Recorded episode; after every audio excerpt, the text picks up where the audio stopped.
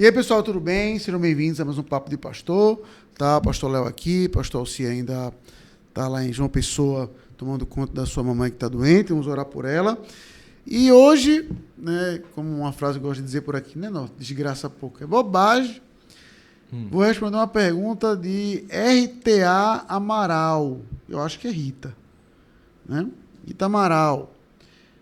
Como lidar com amigos LGBT? Aqueles LGBTQIA. Deduzo. O LGBT. Que ela está falando verdade, com a pessoa que é assumida que, é, LGBT. Não acredito que ela está falando. Causas, tudo. Isso. Eu, é, veja só. O problema é só uma pergunta assim no vácuo é essa, que a gente tem que criar um contexto. Então vamos, vamos eliminar alguns contextos aqui eu não acho que ela está se referindo a uma pessoa que luta contra esse pecado, por exemplo. Entendeu? Ou seja, um crente na igreja dela, pai, me luta. Não acho. Acho que ela está olhando para uma pessoa do trabalho, um colega de classe, tá certo? Ou, a, Assumido, ou... que se engaja com as campanhas, Isso. com as causas, tudo. Isso. Sabe? Veja. Teve um livro, Norton, que mudou um pouco meu pensamento nessa abordagem. Sério. É um livro chamado, da editora Monergismo, tá? chamado, eita, Confissões de uma improvável convertida, de uma convertida improvável. Certo? Rosário Butterfield. Ela era militante na causa LGBT. Professora de faculdade, Tá? E aí ela disse que quando ela escrevia artigos para revistas, ela disse que as cartas que ela recebia, ela empilhava em, em dois, dois montantes. Cartas que ela chamava cartas de ódio e cartas de amor. Aí ela disse que certa feita ela recebeu uma carta que ela não conseguiu empilhar em nenhuma das duas. Hum que ela não conseguiu empilhar em nenhuma das duas, que era de um pastor, argumentando sobre o que ela escreveu e convidando ela para jantar na casa dela. Dele. Dele, desculpa, na casa dele. Aí ela disse que ela foi. Ela disse que tal e foi. Aí, aí aqui é onde eu não estou agora lembrado dos detalhes, mas me parece que ela ia duas vezes por semana lá. E ele disse que ela disse, perdão, que ele nunca convidou ela para ir para a igreja.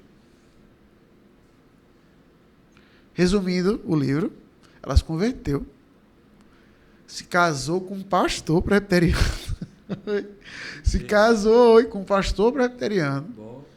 Bote improvável. Foi. Então, o livro é muito bom, muito bem escrito, cara. O livro é muito bom, estou lhe falando.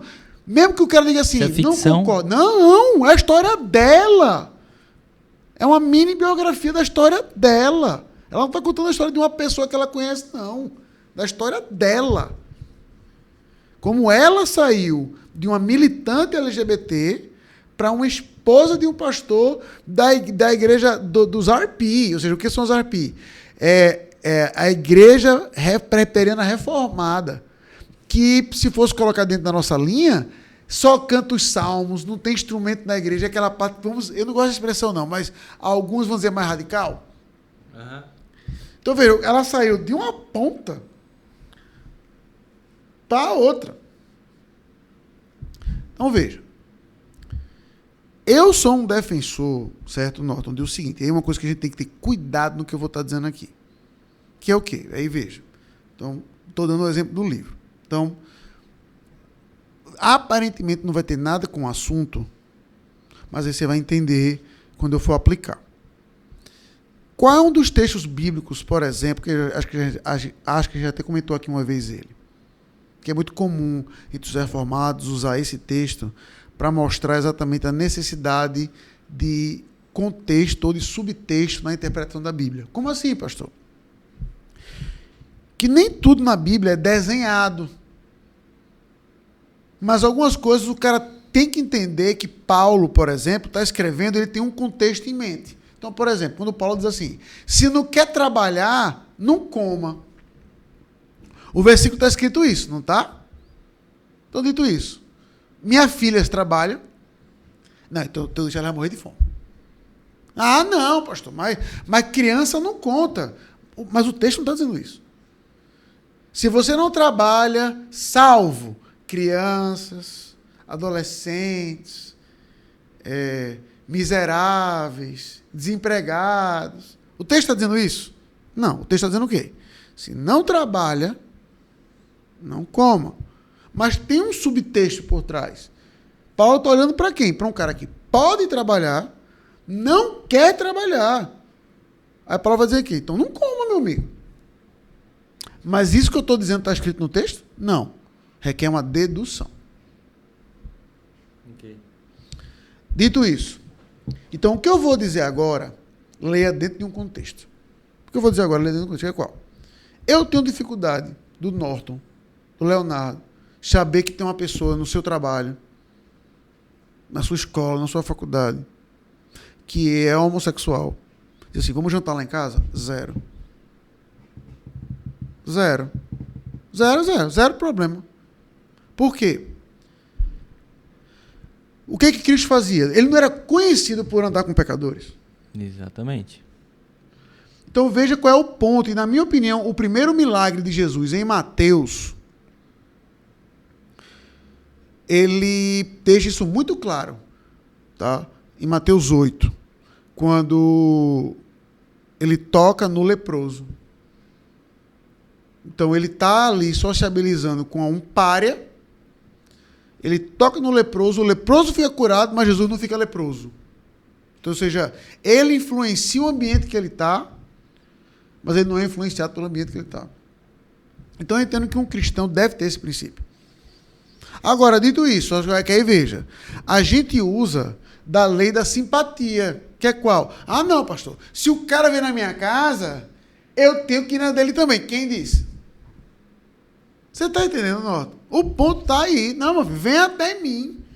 Pode vir. Mas eu não vou até você, não.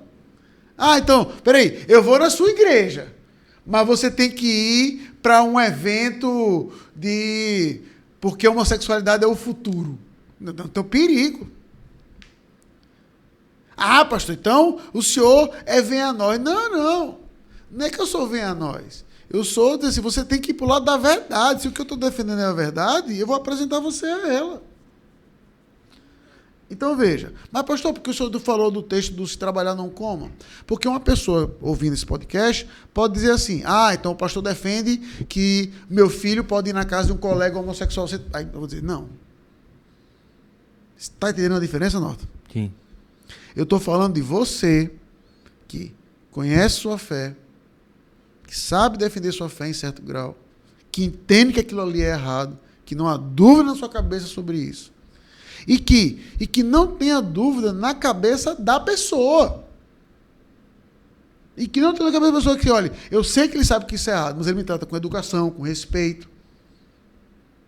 Exato. Dito isso. Ah, pastor, o senhor já lidou com pessoas assim? Bem, vou lidar qual foi o caso mais já lidei aqui na minha frente, aqui na igreja, na outra sala ali, quando ainda tinha. Chegou uma mulher que eu nunca vi na vida.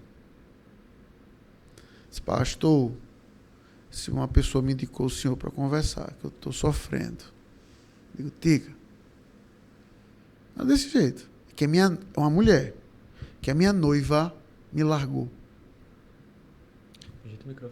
Que a minha noiva me largou.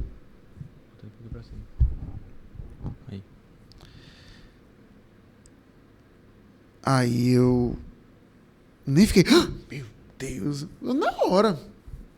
Disse, você sabe o que eu penso sobre esse assunto?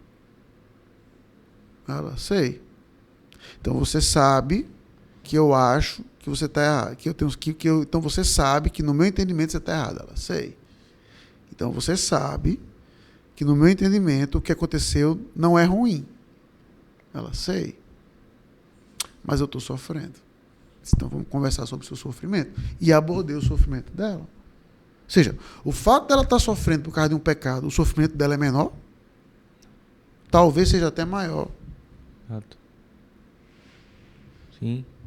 Então eu conversei com ela umas duas vezes. É o que eu acho sobre os sobre os homossexuais. Duas. Eles, Pode no sentido deles, deles sofrerem muito mais. Então veja. O que fazer com amigo LGBT? Influencie, não seja influenciado. Em linhas gerais, a linha para mim é essa. Influencie, não seja influenciado.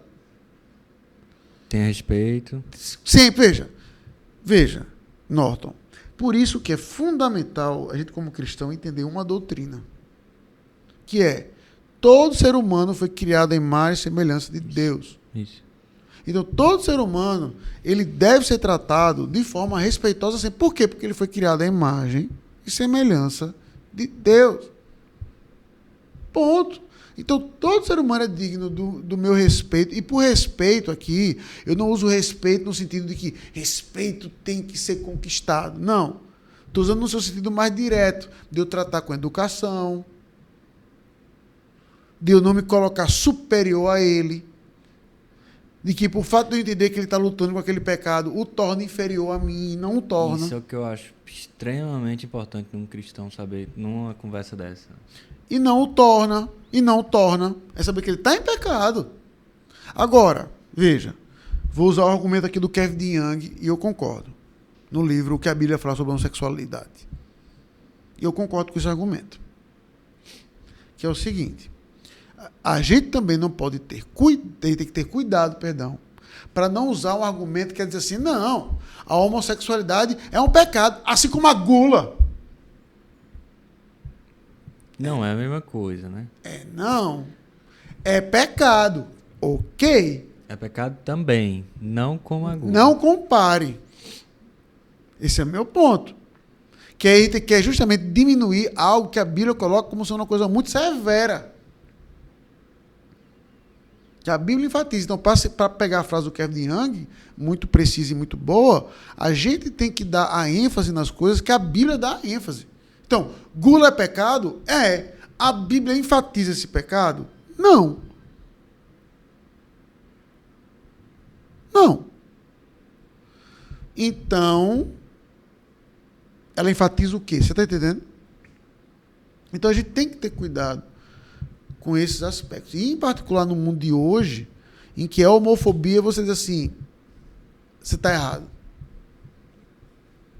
Sabe, você está errado. Então, o que eu entendo é que um cristão ele deve entender, não é aquela.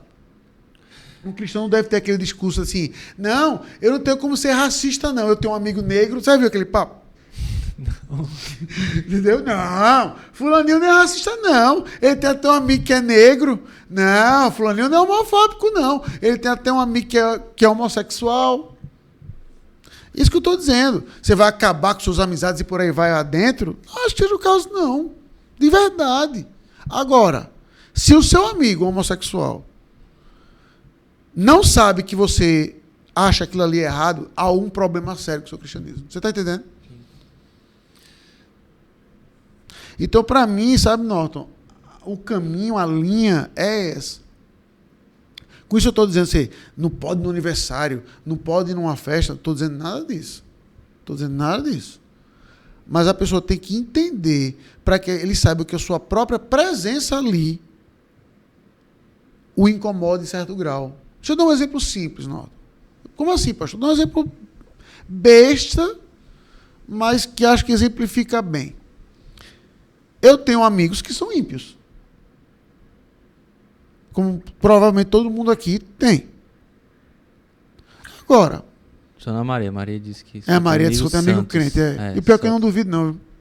Maria só Pior tem que eu não duvido. Mas, santas. pior que eu não duvido. Mas vamos lá. Tá? Nós temos amigos que são ímpios. Beleza. Eu vou chamar ele para jantar na minha casa. Ele vai falar palavrão à torta e direito na minha casa? Não vai, não. Vai, não. Se falar, tem alguma coisa errada. Exato, esse é meu ponto. Na casa dele eu me calo. E você pode até ficar desconfortável, dizer, rapaz, eu vou mais para o tua casa, não. Por que, bicho, tu fala palavrão demais? Isso me incomoda meu ouvido, cara. Sabe? Incomoda meu ouvido. Para você ter uma ideia, os meus, eu tenho amigos que são ímpios, como eu ia dizer. Aí Depois quando a gente jogava videogame juntos, eles sabem que eu sou crente. Aí, veja que interessante. Quando escapulia um palavrão, ele falava, foi mal, mal. Léo. E dizia o meu nome. A gente, tem que fazer, a gente tem que fazer um podcast sobre palavrão. Vamos, eu vou. Ia ser hoje, mas eu vou deixar para um próximo. Veja, ele pontuava o meu nome, foi mal, Léo. Ele sabia exatamente quem era o ofendido com aquilo. Peraí, tá descarregando aqui. Peraí. Ah. Então, tá descarregando o que, rapaz? O computador, acho que dá tempo. Pronto. Tô. Então veja, eu só quero assim dizer que é não bom. desvie, não Esqueci de botar aqui. mantenha a sua fé sempre visível. Esteja pronto, como diz o apóstolo Pedro em 1 Pedro 3, para dar razão da sua fé sempre. Sempre. Não é o caso de sair acabando e por aí vai. Agora, cuidado com a convivência. Veja se você não está sendo influenciado. Veja se você não está condenando. É, desculpa, não condenando o pecado daquela pessoa. Está se omitindo disso. Tá? E que o Senhor use como instrumento para que aquela pessoa veja que há esperança e transformação para ela também. Tá? Então, para mim, a, a, a linha de caminhar é essa, sem muita polêmica, sem muito problema, tá? Você saber que é a mesma coisa assim, ah, se eu chamo um amigo meu da Guerra Católica para vir para a igreja evangélica, eu tenho que ir para a missa também. Tem não, meu amigo, porque só um é a verdade. Tá? Então, caminhando nessa linha, em firmeza, eu entendo que você pode mostrar a- aos seus amigos que você não, não é que você está do lado contra ele, é que você está do lado de Cristo e, portanto, da verdade. Beleza? Então, mande sua pergunta, suas perguntas. Deus abençoe e até sexta, se Deus nos permitir. Valeu, pessoal.